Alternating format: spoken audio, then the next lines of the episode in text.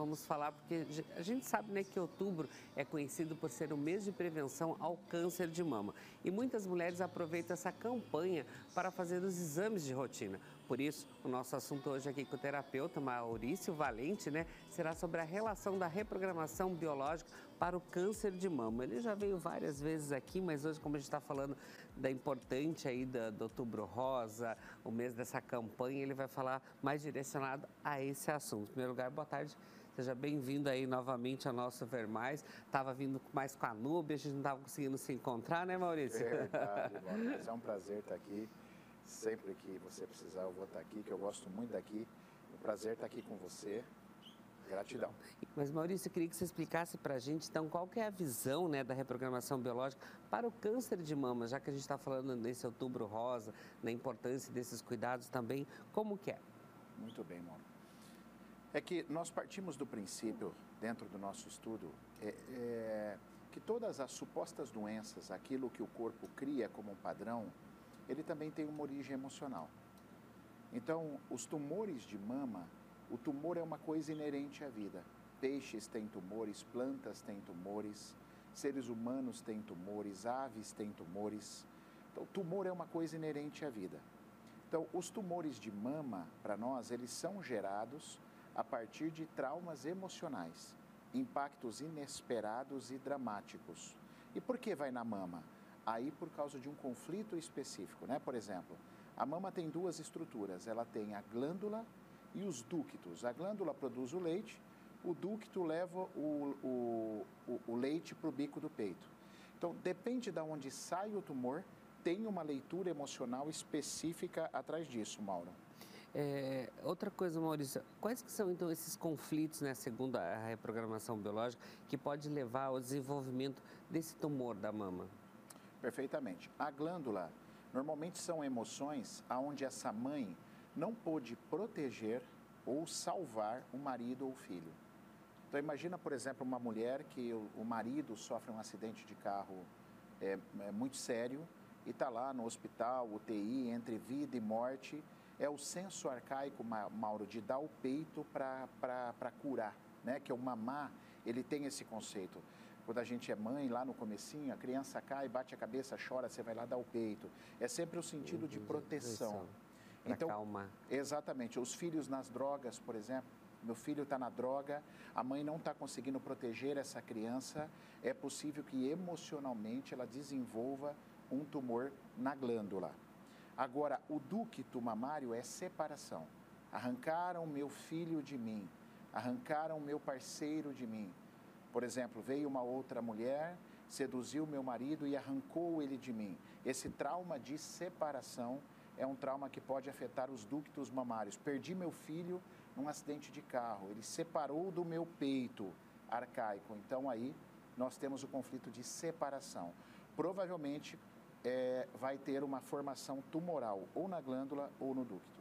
Maurício, então podemos afirmar que esse choque emocional, né, ele altera então o comportamento emocional e também posteriormente o físico? Perfeitamente. Esse processo de somatização, o que é a somatização? Eu tenho um trauma emocional que é descarregado no meu corpo. Isso desde a medicina tradicional chinesa, desde o tempo da acupuntura, da medicina tradicional chinesa, já falava sobre isso, sobre a importância da somatização. Na verdade, Mauro, é, tem muitos estudos que falam que se a gente não somatizasse no corpo, a gente morreria muito mais cedo por causa dos nossos traumas. Então, a somatização é uma coisa muito importante. Então, eu tenho um trauma emocional, meu corpo reage, então, com algum processo de defesa. E aí ficou conhecido como doença. E, e, por que isso então? Por que então essas experiências negativas, né? Elas sobrecarregam é, as células, elas vão modificando também de maneira como o nosso organismo trabalha, então.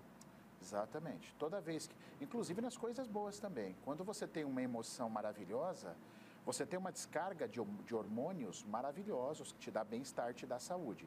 Agora, quando você tem os choques emocionais, e esses são terríveis, né? A hora que você recebe os impactos, o seu corpo também descarrega, é, você perde neurotransmissores, perde no sentido de não produzir mais.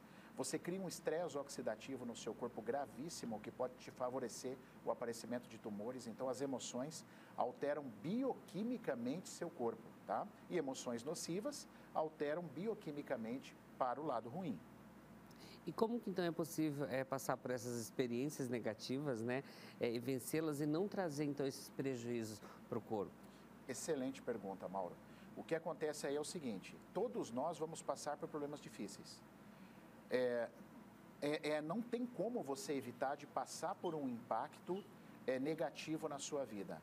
Então, o segredo é: eu passei pelo problema, eu respiro fundo, trabalho minha inteligência emocional para que eu fique o menos tempo possível naquele sofrimento. E o que faz diferença disso, Mauro, é o autoconhecimento e a expansão da sua consciência. Ou seja, eu passei, recebi o impacto, sofri, mas eu saio rápido daquilo, seja uma traição, uma decepção, uma notícia de uma doença de alguém, porque se eu ficar respirando aquilo muito tempo, meu corpo vai reagir mal. Mas e para casos que a mulher teve quadros da, da família que teve câncer de mama, é, como que é vista essa predisposição? Perfeito. O que, que acontece? O clã, a egrégora familiar, ela percebe os conflitos de forma muito similar. Se nós somos da mesma família, a gente percebe o conflito de forma muito parecida. Então, é por isso que às vezes sua irmã teve câncer de mama, sua mãe, aí você também tem né, o tumor mamário. Por quê? Porque vocês são parecidos geneticamente. Então, quando vocês passam por um conflito parecido, vocês vão reagir com a emoção parecida. Aí vai parecer que é uma coisa que é só genética, mas não é uma genética pura. Tem o quadro emocional envolvido por a gente perceber o mundo de forma parecida. Mas o que também é importante nós reforçarmos, né, Maurício, que a reprogramação biológica ela não anula, né, e nem, nenhum tipo de tratamento, né? Perfeitamente. Nós não estamos aqui para falar mal de nada e falar que nada, é, é, isso não serve ou aquilo serve. A gente está para contribuir, mostrando o valor das emoções numa pessoa. Quando, porque às vezes a gente fala da medicina que é espetacular, mas muito da medicina não consegue explicar um tumor de mama. Eles falam: por que, que você tem um tumor de mama? Ah, não sei, é uma tendência genética. E às vezes a gente pode ajudar a, a entender a origem desse processo para ajudar, inclusive, a medicina. Para ajudar. Então, a gente só quer contribuir, Mauro, trazendo a importância do emocional, né, desses choques biológicos sobre o corpo das pessoas. Maurício, mas no caso assim, a, a mulher teve câncer de mama, fez o tratamento, foi curada, mas tempo depois é, o câncer volta ali no mesmo local. Por que, que isso então pode ocorrer? Porque a cura emocional não foi bem feita e eu posso ter releituras. Vou te dar um exemplo. Imagino que eu, imagine que eu sou mãe, Deus o livre, perdi um filho. Aí tive meu primeiro tumor mamário, me tratei, fui, fui dada como, como curada, beleza. Aí eu tenho uma grande amiga, e eu convivo direto, a gente faz comida, a gente faz reunião de família. família. De repente o filho dela é atropelado anos depois do meu tumor e morre. O que, que aconteceu? Eu revivo aquilo. Por ser muito amiga dela, e está muito em contato com ela, eu acabo revivendo aquele evento. E aí o meu tumor pode voltar. Então, isso é extremamente comum. Às vezes, um filme, às vezes, o, o trauma que uma amiga muito próxima de mim, ou um amigo passou, no caso da mulher, mama, uma amiga, então eu posso trazer isso de volta. E, e, quando, por exemplo, esse tumor ele volta é, em outra parte do corpo, isso também pode ter ligação com esse choque emocional ou essas experiências ruins que, que ela viveu? Perfeitamente. A medicina fala muito sobre metástase, né? Quando o tumor se espalha pelo corpo. É, mas nós também acreditamos numa outra linha. Nós também pensamos em uma outra linha. Você pode ter é, um conflito igual uma, uma moça que eu tratei há muito tempo atrás ela perdeu a mãe. Quando ela perdeu a mãe, ela teve um sentimento de falta, então ela teve um, um adenocarcinoma de fígado, sentimento de falta terrível. Pouquinho tempo depois da morte acidental de trânsito que a mãe sofreu, ela teve um adenocarcinoma. Aí ela começou a ter raiva desse processo. Pouquinho tempo depois estava no intestino. Então, foi uma metástase ou foi novos sentimentos que ela foi tendo que gerou outros tumores, porque intestino é raiva. Então a gente fica muito atento a isso. Toma cuidado, porque às vezes aquilo que está espalhando pelo teu corpo é um sentimentos adicionais que você vai tendo depois que você recebeu o primeiro diagnóstico. Mas, Maurício, e, e como trabalhar então essa questão né, para a prevenção de novos tumores? Eu acho que é se autoconhecer, Mauro.